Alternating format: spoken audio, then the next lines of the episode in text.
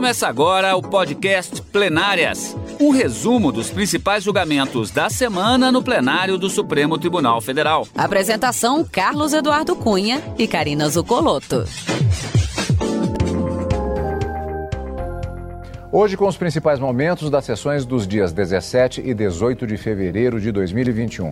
Karina, uma semana podemos dizer, bastante atípica, na medida que, primeiro, tivemos uma convocação de sessão para a sessão plena, para, para a quarta-feira, uma quarta-feira de cinzas. Se bem que a descaracterização do período ela já é total porque o carnaval tivemos só que não, né? Foi um, um período é, é, também diferente, diferenciado por conta da questão da Covid-19. E além disso, havia uma pauta prevista para a sessão plenária da quarta-feira de cinzas e que acabou tendo uma surpresa de última hora, acrescentando um importante que talvez seja um dos grandes destaques, se não o destaque da semana, embora tenhamos, tenhamos outros assuntos para hoje, no plenário do Supremo Tribunal Federal. É, Cadu, o ministro Luiz Fux, ele tentou no finalzinho do ano passado, em 2020, publicar uma pauta dirigida com a previsão de julgamentos para serem realizados neste primeiro semestre de 2021, mas a gente sabe que essa pauta pode sofrer alterações, como de fato aconteceu nessa semana atípica pós-carnaval, em que foram convocadas as sessões ordinárias e extraordinárias para quarta e quinta-feira, como você mesmo disse. Mas os trabalhos, então, no Supremo continuam, inclusive nessa quarta-feira de cinza, com aquela surpresa do referendo da decisão do ministro Alexandre de Moraes, que determinou a prisão do deputado federal Daniel Silveira na terça-feira. No julgamento rápido, os ministros confirmaram, mantiveram essa prisão do deputado federal, mas esse foi apenas um dos julgamentos que foram inseridos na pauta de quarta-feira para julgamentos na sessão plenária. Outro assunto que foi iniciado na quarta e finalizado na quinta foi um, um, uma alegação pelo Procurador-Geral da República de uma possível inconstitucionalidade e um dispositivo de uma lei de 2015 que trata da Lei Geral de Antenas. Direito de passagem e gratuidade nesse direito de passagem para instalação de equipamentos de infraestrutura de telecomunicações foi a grande discussão na quarta-feira, com o voto do ministro relator Gilmar Mendes, e continuou e finalizou na quinta, entendendo os ministros que é possível sim que a União, que tem competência para legislar sobre telecomunicações, legisle também para determinar a gratuidade nesse direito de passagem. A gente vai explicar bastante como é que funciona isso, até porque esse direito de passagem vem definido na própria Lei Geral de Antenas. Mas não para por aí, Cadu. Na quinta-feira ainda foi finalizado um julgamento em que, embora já houvesse uma maioria formada para entender que, sob programas de computador, ainda que comercializados por meio digital, sem suporte físico desse software, uh, incide o ISS, o Imposto sobre Serviço, e não o ICMS, houve uma retomada de julgamentos para que o ministro Nunes Marques pudesse proferir o seu voto, concluindo esse julgamento e confirmando o voto do ministro Gestófoli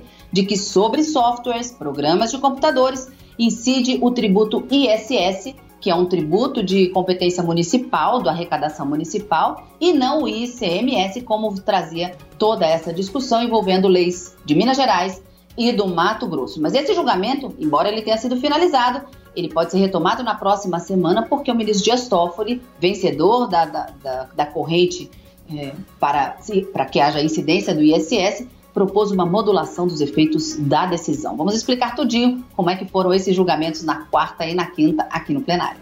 Karina, eu vou aproveitar e pegar um gancho é, do seu comentário em relação a um aspecto específico relativo ao deputado Daniel Silveira.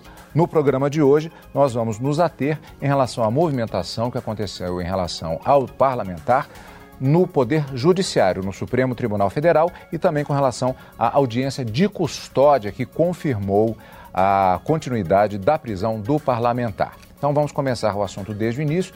Na sessão plenária da quarta-feira de cinzas, como vimos já, uma pauta que acabou sendo acrescentada de última hora, na medida que os ministros teriam de decidir se referendavam ou não decisão do ministro Alexandre de Moraes, relator do inquérito das fake news e atos antidemocráticos contra o STF. Ele determinou, no, na ocasião, a imediata prisão do deputado Daniel Silveira, do PSL do Rio de Janeiro, após o conhecimento de um vídeo de quase 20 minutos feito pelo parlamentar atacando cinco ministros do STF e incentivando atos violentos contra a democracia. Vamos ver a decisão do ministro que justificou a prisão do parlamentar. Reportagem de Carolina Chaves. Na decisão, o ministro Alexandre de Moraes afirmou que o deputado é reiterante na prática criminosa, pois está sendo investigado em inquérito policial no STF a pedido da PGR por ter se associado com o intuito de modificar o regime vigente e o Estado de Direito, através de estruturas e financiamentos destinados à mobilização e incitação da população à subversão da ordem política e social, bem como criando animosidades entre as Forças Armadas e as instituições. O ministro lista as condutas praticadas pelo deputado Daniel Silveira e os crimes em que elas se enquadram na Lei de Segurança Nacional. Entre as citações estão o artigo 17, tentar mudar com emprego de violência ou grave ameaça a ordem, o regime vigente ou o Estado de Direito. O artigo 18, tentar impedir com emprego de violência ou grave ameaça o livre exercício de qualquer dos poderes da União ou dos Estados. E o artigo 22, fazer em público propaganda de processos violentos ou ilegais para alteração da ordem política ou social. E na sessão de julgamentos da quarta-feira, dia 17 de fevereiro, por unanimidade, os ministros do STF decidiram manter a prisão em flagrante do deputado Daniel Silveira por atentar contra o Estado Democrático de Direito. Marta Ferreira acompanhou. Na abertura da sessão, ao justificar a inclusão do assunto como primeiro item da pauta, o presidente do STF, ministro Luiz Fux, afirmou que a corte se mantém vigilante contra qualquer forma de hostilidade ao tribunal. Ofender autoridades além dos limites permitidos pelo, pela liberdade de expressão que nós tanto consagramos aqui no Supremo Tribunal Federal exige necessariamente uma pronta atuação da Corte. O deputado federal pelo PSL Daniel Silveira foi preso em flagrante nessa terça-feira no Rio de Janeiro. No entendimento do ministro Alexandre de Moraes, que ordenou a prisão, o parlamentar cometeu crime inafiançável ao publicar um vídeo no YouTube atacando ministros do STF e fazendo apologia ao AI-5, instrumento de repressão mais duro da ditadura militar, o que é inconstitucional. Além da prisão, o ministro Alexandre de Moraes determinou o bloqueio do vídeo divulgado pelo parlamentar e a preservação do material pela Polícia Federal. Moraes é relator do inquérito que apura ofensas, ameaças e propagação de fake news contra ministros do Supremo. No voto, ele classificou como gravíssimas as declarações do parlamentar. Afirmações que, segundo o ministro, colocam em risco o sistema democrático as manifestações tinham o mesmo intuito que tiveram as outras manifestações de corroer o sistema democrático brasileiro, de corroer as instituições, de abalar o regime jurídico do Estado democrático de direito brasileiro. O ministro disse ainda que as declarações do deputado federal não estão protegidas pela imunidade parlamentar. Nenhuma relação o exercício das funções parlamentares e, consequentemente, não estando protegida pela imunidade material prevista no caput do artigo 53 da Constituição Federal. No voto, o ministro também citou que Daniel Silveira é recorrente em condutas criminosas. Lembrou que o parlamentar foi alvo de mais de 90 prisões quando era policial militar no Rio de Janeiro que foi responsável por quebrar uma placa com o nome da vereadora Marielle Franco. Lembrou também que durante o exame de corpo de delito, realizado horas depois da prisão, o deputado se recusou a usar máscara. Daniel Silveira praticou novo crime gravado e colocado nas redes sociais por um assessor seu. Ao desacatar uma policial feminina que lá se encontrava por novamente se recusar durante a pandemia a colocar a máscara como qualquer outra pessoa consciente. Os demais ministros seguiram o entendimento do relator pela manutenção da prisão. Eu referendo e peço apenas para juntar a declaração de voto. Referendo a decisão. Ministro Edson Fachin, referendo a prisão. Por igual, referendo a decisão tomada pelo eminente ministro Alexandre Moraes e juntarei a declaração de voto. Muito obrigado, presidente. Ministro Roberto Barroso. Também eu é, referendo a prisão decretada pelo ministro Alexandre de Moraes, apenas registrando que considero que a flagrância se caracteriza pelo fato de a prisão ter sido decretada no mesmo dia, pouco tempo após o cometimento do crime, crime que foi reiterado ao longo do dia, inclusive no momento da prisão. Eu também, referendo a decisão, acompanho na íntegra o eminente relator e juntarei declaração de voto. Eu acompanho o relator, referendo a prisão, senhor presidente. Também eu, senhor presidente, referendo a prisão, acompanho na íntegra o relator e farei juntada de voto. Ministro Ricardo Lewandowski, como se manifesta Vossa Excelência? Eu entendo que, estando presentes os requisitos constitucionais e legais, acompanho integralmente o voto do eminente relator, ministro Alexandre de Moraes. Cumprimentar o eminente relator e dizer que eu estou acompanhando as inteiras. No seu voto, o ministro Marco Aurélio demonstrou surpresa diante da gravidade das ofensas. Jamais imaginei que uma fala pudesse ser tão ácida, tão agressiva, tão chula no tocante a instituições. A manutenção da prisão do deputado federal agora está a cargo da Câmara dos Deputados que irá decidir sobre a liberdade de Daniel Silveira em votação no plenário da Casa Legislativa. Estamos no âmbito do Poder Judiciário no tratamento desse caso, sendo que aqui ainda houve uma audiência de custódia no caso do parlamentar e que foi realizada na quinta-feira, dia 18. E se concluiu que não houve ilegalidade na prisão determinada pelo ministro Alexandre de Moraes e referendada, como vimos, por unanimidade pelo plenário do Supremo Tribunal Federal. Reportagem Viviane Novaes. A audiência de custódia foi conduzida pelo juiz instrutor Ayrton Vieira, que atua no gabinete do ministro Alexandre de Moraes. O deputado federal Daniel Silveira vai continuar preso. Na sessão plenária do Supremo dessa quarta-feira, todos os ministros referendaram a prisão preventiva em flagrante determinada por Alexandre de Moraes, relator das ações que investigam atos antidemocráticos, fake news e ataques aos ministros do STF. O parlamentar publicou um vídeo nas redes sociais em que faz agressões verbais aos magistrados e incentiva atos violentos contra a democracia. O deputado também foi alvo de denúncia da Procuradoria-Geral da República por crimes previstos na Lei de Segurança Nacional e no Código Penal. A audiência de custódia de Daniel Silveira foi feita por videoconferência. Esse procedimento é um direito da pessoa que foi presa em flagrante e deve ocorrer no máximo 24 horas depois da prisão. O juiz avalia se a prisão é legal e se há necessidade de mantê-la. Ele também pode substituí-la pela prisão temporária ou preventiva. No depoimento, o deputado Daniel Silveira afirmou que não estava diante de uma situação de flagrante, mas o juiz Ayrton Vieira destacou que o Supremo Tribunal Federal, por intermédio do seu pleno, por unanimidade, referendou a decisão do ministro Alexandre de Moraes.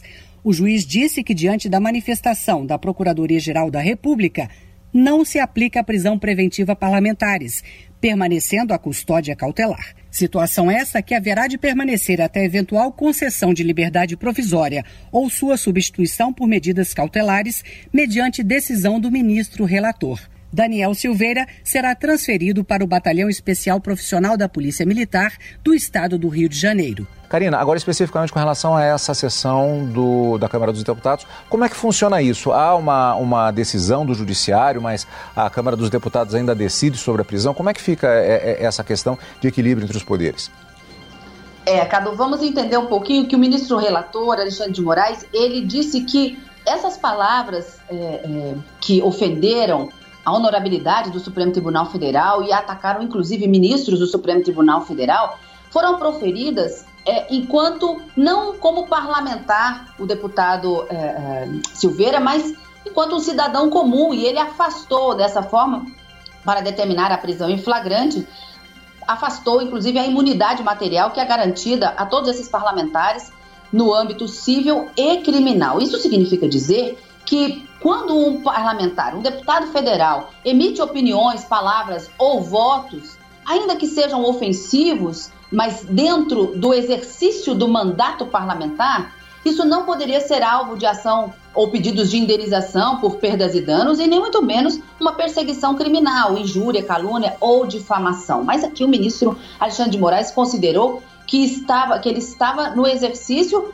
de, uma, de um cidadão comum, emitindo as suas opiniões como um cidadão comum e não como um parlamentar. Então ele afasta essa, essa imunidade material, mas a Constituição prevê que, mesmo havendo essa determinação de prisão de um deputado ou de um senador, é preciso que essa decisão seja encaminhada no prazo de 24 horas para a casa respectiva, no caso do deputado federal, a Câmara dos Deputados, para que ela resolva, pela maioria absoluta dos seus membros, então pela maioria absoluta dos 513 deputados federais, se essa prisão continua sendo é, efetivada, ele continua preso, ou se ele vai responder a essa, a toda essa acusação ou essa é, argumentação de, infra, de possível infração legal, criminal, em liberdade. Então, é essa a, a, o que nós, é isso que nós estamos tentando colocar aqui. Houve uma decisão do Supremo Tribunal Federal de forma monocrática na terça-feira, dia 16 de fevereiro, pelo ministro Alexandre de Moraes, determinando a prisão em flagrante do deputado.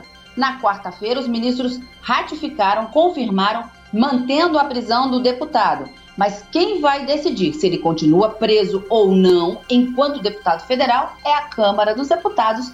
Notícia que até agora, como você bem disse, a gravação do nosso programa, nós ainda não temos essa resposta, aguardando ainda a manifestação da Câmara dos Deputados. Perfeito, então vamos continuar agora com a cobertura dos fatos que marcaram a semana do plenário do Supremo Tribunal Federal, mas da sessão da quarta-feira, dia 17 de fevereiro, e ainda os destaques da sessão da quinta-feira, dia 18.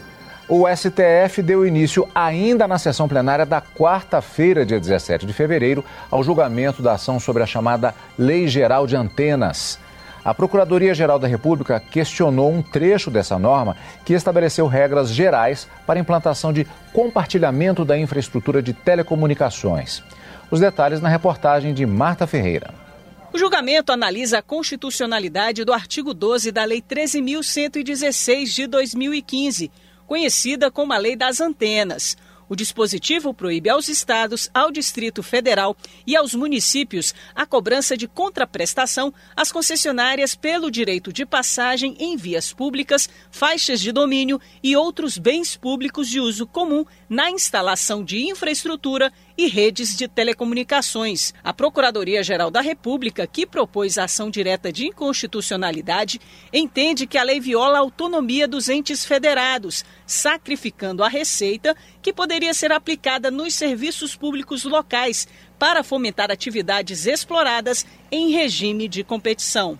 Ao ver do Ministério Público, é assaz inteligente a ideia de racionalização da utilização de espaços e infraestrutura para o avanço das telecomunicações, mas isso não pode chegar ao ponto de a União liberar o uso de patrimônio estadual e municipal sem o pagamento da respectiva compensação financeira, que é paga da mesma forma a entes privados. Já para a Advocacia Geral da União, a vedação da cobrança por municípios e estados não afronta o Pacto Federativo, uma vez que a responsabilidade para a legislação e regulação do setor de telecomunicações é da União. O advogado-geral da União caracterizou os serviços de telecomunicações como públicos e essenciais, o que garantiria tratamento diferenciado. Isso fica evidente com a atual necessidade, neste contexto pandêmico, de educação à distância, de realização de atividade de trabalho remoto. A própria realização dessa sessão por videoconferência para dar alguns exemplos. Para o relator da ação, o ministro Gilmar Mendes, o dispositivo questionado se insere no âmbito da competência privativa da União para legislar sobre telecomunicações. O ministro destacou a necessidade de o Estado e a Anatel fixarem normas jurídicas que se votem a uma prestação universalizada. O ministro então votou pela improcedência da ADI, ou seja, a norma questionada é constitucional. Essas previsões, ao meu ver, já deixam claro que o direito de passagem previsto na lei federal não representa qualquer tipo de aniquilamento da propriedade dos bens dos estados e municípios, já que a previsão abstrata da norma não impede que, em casos individuais, desde que comprovado o dano advindo da restrição significativa ao uso da faixa de domínio, seja pleiteada uma eventual reparação, seja em face da concessionária de telecomunicações, seja em face da própria União. Depois do voto do relator, o julgamento foi suspenso. E na sessão da quinta-feira, dia 18 de fevereiro, por maioria, na continuação do julgamento sobre a Lei Geral de Antenas, o plenário do Supremo Tribunal Federal julgou que é válido que a União proíba estados, municípios e o Distrito Federal de cobrarem pelo chamado direito de passagem a concessionárias responsáveis pela instalação de infraestrutura e redes de telecomunicações em suas áreas públicas.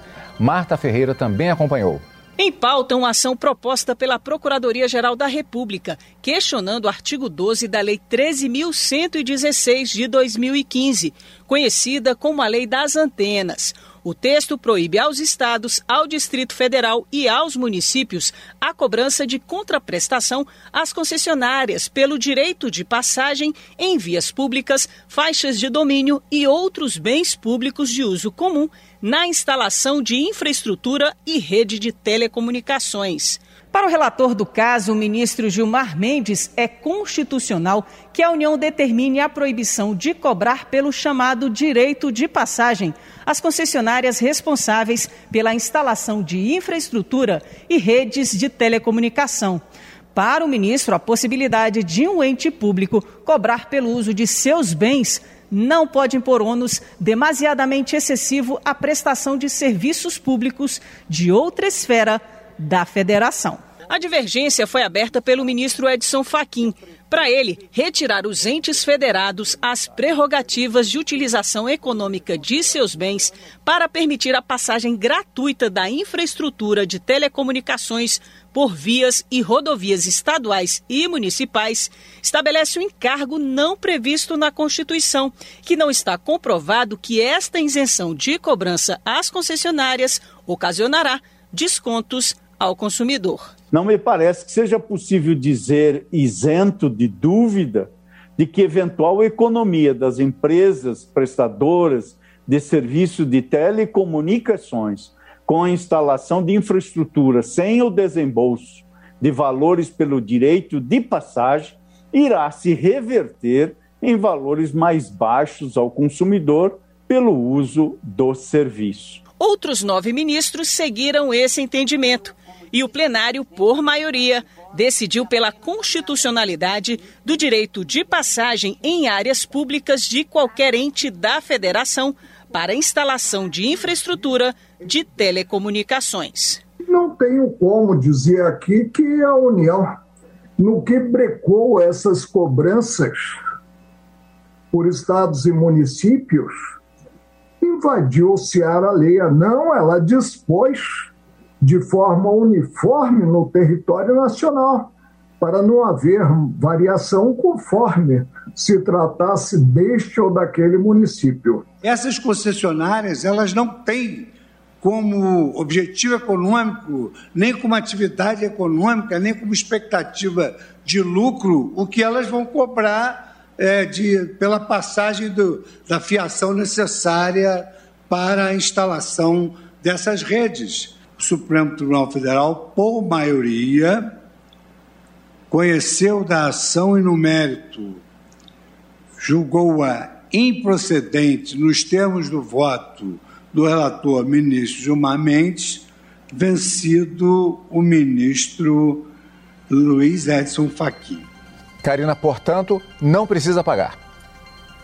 É, exatamente, Cadu. A grande discussão aqui, como a gente pôde perceber, era saber se a União poderia renunciar a essa cobrança pelo direito de passagem desse, desse equipamento de infraestrutura de telecomunicações de, pelos bens públicos dos estados, municípios e do Distrito Federal. E os ministros acabaram decidindo, como a gente viu por maioria, que pode sim estar dentro da esfera da competência privativa da União para legislar sobre telecomunicações essa possibilidade, e disse o ministro Gilmar Mendes não pode a, a, os estados, a pretexto de cobrar por esse direito de passagem, impor um ônus excessivamente, é, um ônus rigoroso para que outros entes da federação possam prestar esse serviço público também. E acabou concluindo no sentido de que é, essa matéria ela tem um interesse público geral, ela busca uniformizar a implantação dos sistemas de telecomunicações em todo o Brasil e ainda busca, de uma certa forma, democratizar o amplo acesso às tecnologias. E aí, por maioria, confirmada essa gratuidade, pode sim a União legislar sobre esse tema.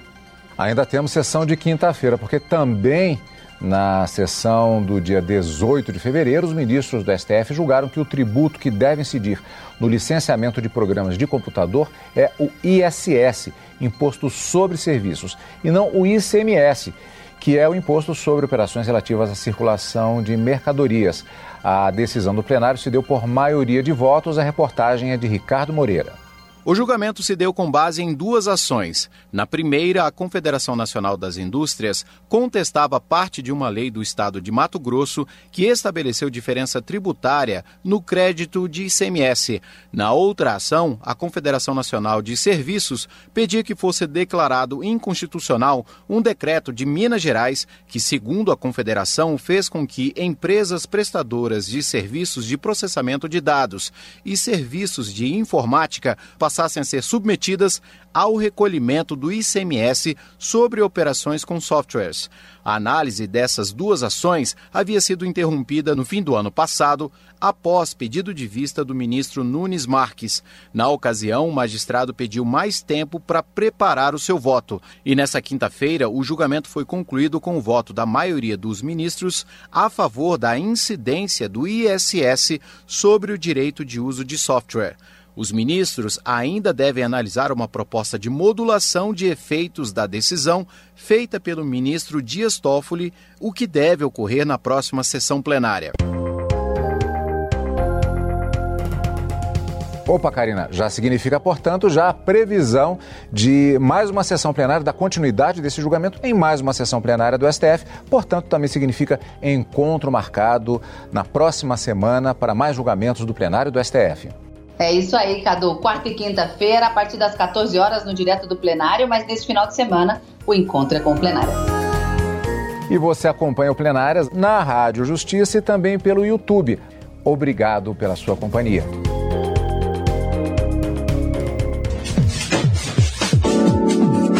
Você acompanhou o podcast Plenárias um resumo dos principais julgamentos da semana no plenário do Supremo Tribunal Federal. Apresentação: Carlos Eduardo Cunha e Karina Zucolotto.